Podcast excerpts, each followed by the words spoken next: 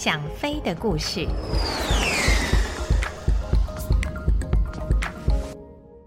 各位朋友，大家好，我是王丽珍，欢迎来到《想飞的故事》这个单元。今天要跟大家所说的故事啊，是一位向美军呛声的中华民国空军少将。民国六十一年九月多的一天下午，空军清泉岗基地的连队长陈申林将军接到一个报告，一位在基地里面美军餐厅里面任职的中华民国籍雇员，被美军宪兵搜身的时候，发现他身上藏有美军餐厅里的用品，因此当场被美国宪兵拘留，现在人扣在美军宪兵队里面。这种事情啊，以前也发生过。以往的基地主官听到，可能并没有把那个当成一件很重要的事情来处理。可是那天，陈锡林将军在听到这件事之后，却觉得这不是一件小事。中华民国籍的员工偷东西固然不对，但是美国宪兵在中华民国的领土上任意搜索中华民国人民，却犯了更大的错误。于是，陈锡林将军立刻要求行政参谋。通知住在清泉岗基地里面的美军联队长阿斯维上校，要求他立刻到基地里面的美军宪兵队去，有重大的事情要处理。在美军宪兵队里面，陈锡林将军首先询问阿斯维上校，知不知道有中华民国的公民被美国宪兵扣留？阿斯维上校一听陈锡林将军的这个口气，就知道这已经不是一件单纯的偷窃事件。在回答这个问题之前，他先命令当天的美军执勤宪兵中尉将这件事情的始末做一个报告。美军宪兵中尉说，当天美军厨房里面的经理怀疑一位中华民国籍的员工在值班的时候偷窃了厨房里面的一只火腿，于是通知美国宪兵队前去检查。宪兵在搜索那位员工的储藏柜的时候，真的在里面发现了一条火腿，因此当场将那位员工扣留，并通知基地里面的中华民国宪兵，目前正在等候他们前来提人。阿斯韦上校听了美军宪兵的报告之后，松了一口气，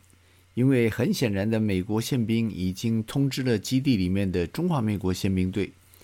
目前只是在等候中华民国宪兵前来提人而已。于是他向陈锡林将军表示，既然宪兵队还没有前来提人，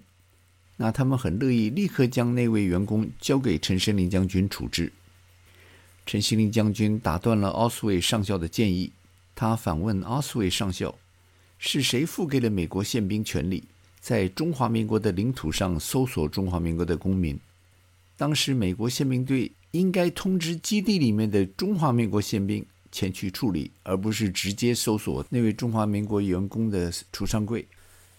阿斯韦上校在听了陈胜林将军的话之后，不知道如何回答这个问题，于是只有下令美国宪兵当场将那位员工释放。陈胜林将军看到那位员工被释放之后，觉得这件事并没有完全解决。他认为应该让美军知道，在外的维克知道，不能让他们这样的反客为主。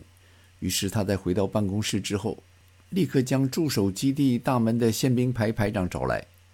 下令由即时开始，所有进出基地营门的美军人员及车辆都必须彻底检查，如有违规的人，立刻人车扣押。另外，他也把美军餐厅及俱乐部里面的中华民国籍领班找来。告诉他当天所发生的事情，要求他们保证这种丢人的偷窃行为不再发生，要不然他会将所有中华民国籍员工的基地通行证取消。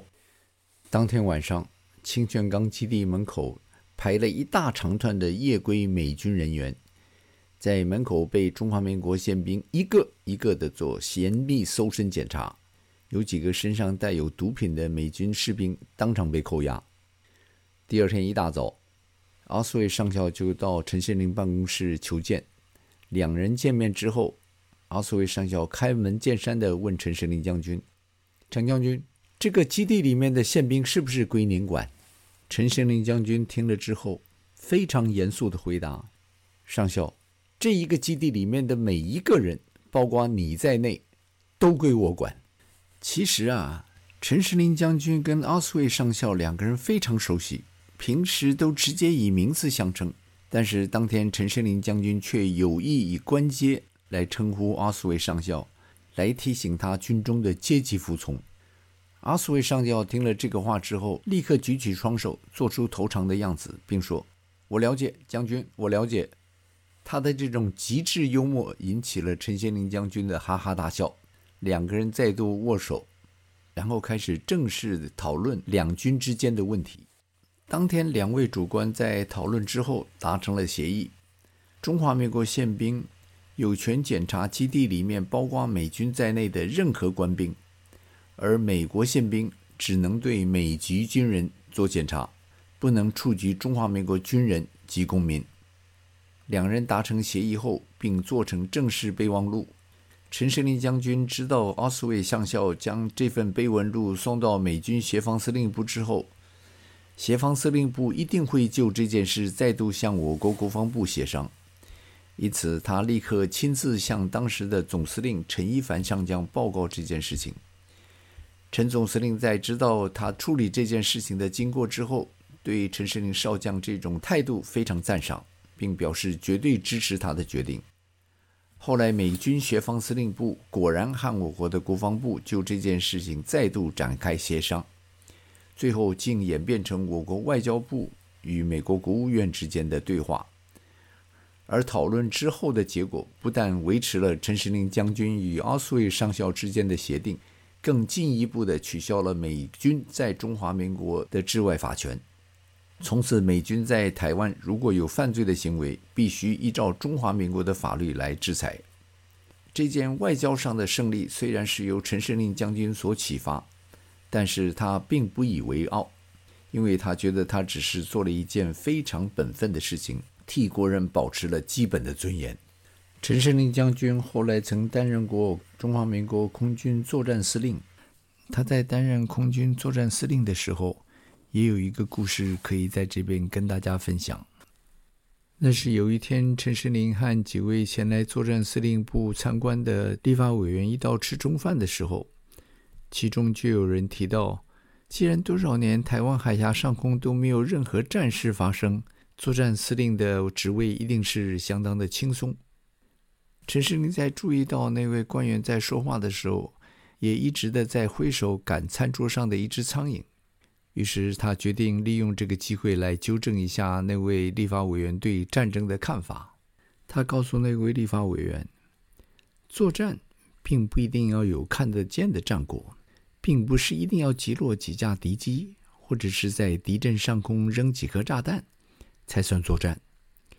其实这跟我们在餐桌上赶苍蝇一样，为了不让苍蝇落在菜上，所以我们不停地在挥手。苍蝇受了我们挥手的影响，而没办法落在菜上，但它并没有因此而罢休。它随时的围着餐桌在绕，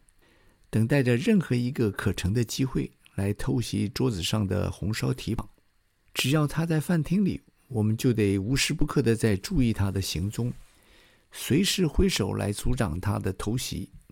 这就是我们和苍蝇的作战。当我们看到苍蝇即将落在菜上的时候，我们脑子就会下一个命令给我们的手。我们挥手的动作就是在执行脑子所下达的作战命令。只要苍蝇没有落在菜上，我们的任务就达成了。而在整个过程中，我们并没有打死任何一只苍蝇。这个简单的例子顿时让那些立法委员了解到防卫作战的真正意义。台湾的安定。并不是偶然的，而是在三军将士随时备战之际才有的成果。陈时林将军后来还担任过中华民国的空军总司令及中华民国国军的参谋总长，是军中难得的一位儒将。他于民国八十年十二月五日由军中退休，并于民国一百零六年二月九日逝世于台北的三军总医院。好了，今天的故事就说到这里，我们下一个星期再会。